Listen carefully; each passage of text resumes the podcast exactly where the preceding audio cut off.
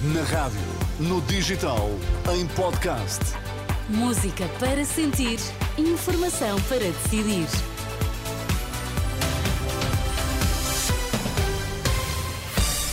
Vai começar o Jornal das 10, mas antes vamos às notícias em destaque. Bom dia. Bom dia. A Presidente da Anacom defende uma televisão digital terrestre melhor e que seja verdadeira alternativa. Movimento Missão Escola Pública sai à rua esta tarde. Querem entregar aos partidos um manifesto com medidas. Abrir digo-lhe que um homem foi mortalmente baleado na rua, em Oeiras, pouco depois eh, da meia-noite, ao que a Renascença apurou junto de fonte da PSP. Um carro em movimento atirou contra o homem que estava na via pública. Ainda foi assistido, mas o óbito foi declarado no local. Não há detenções feitas e o autor da agressão está em paradeiro incerto. A investigação do caso está agora sob a alçada da Polícia Judiciária. O serviço da televisão digital terrestre pode ser melhorado para ser uma verdadeira alternativa?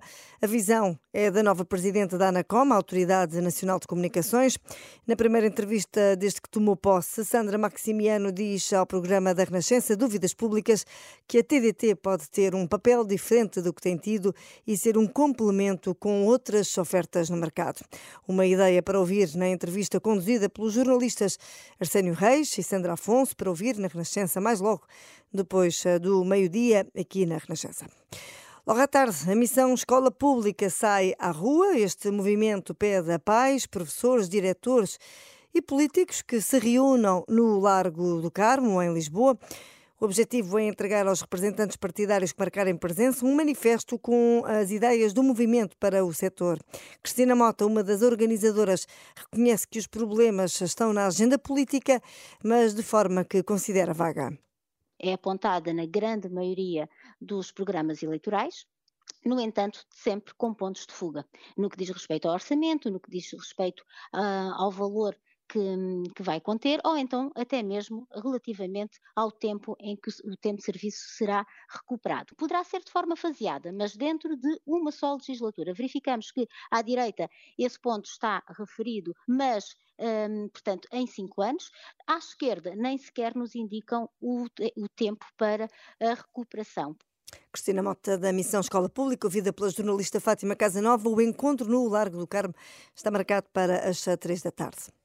Há um aumento de casos de sífilis e, sífilis e gonorreia em Portugal. É uma tendência que se verifica desde o início do século XXI, é o que diz a agência Luz, a médica responsável pela consulta de doenças sexualmente transmissíveis no Hospital dos Capuchos. A mesma especialista adianta que, em sentido contrário, há uma grande descida de infecções pelo HPV, vírus eh, do papiloma humano, graças à vacinação.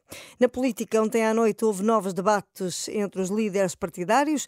Pedro Nuno Santos admite que a direita, a Aliança Democrática, pode vencer as eleições de 10 de março. Foi num frente a frente com Rui Tavares, do Livre. Pedro Nuno Santos defendia a concentração de votos à esquerda no PS como voto útil, uma teoria rejeitada por Rui Tavares.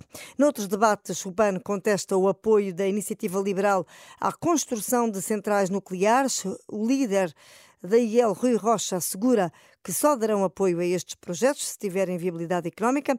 Houve também frente a frente entre Paulo Raimundo, do PCP, e André Ventura, do Chega, que se envolveram numa troca de acusações sobre pagamentos de impostos. Na Ucrânia, nas últimas horas, pelo menos sete pessoas morreram num ataque com drones russos e uma, a uma estação de serviço em Kharkiv. Entre as vítimas mortais estão três crianças, adianta o governador da região. Ponto final. Nesta síntese informativa, segue o Hotel Califórnia.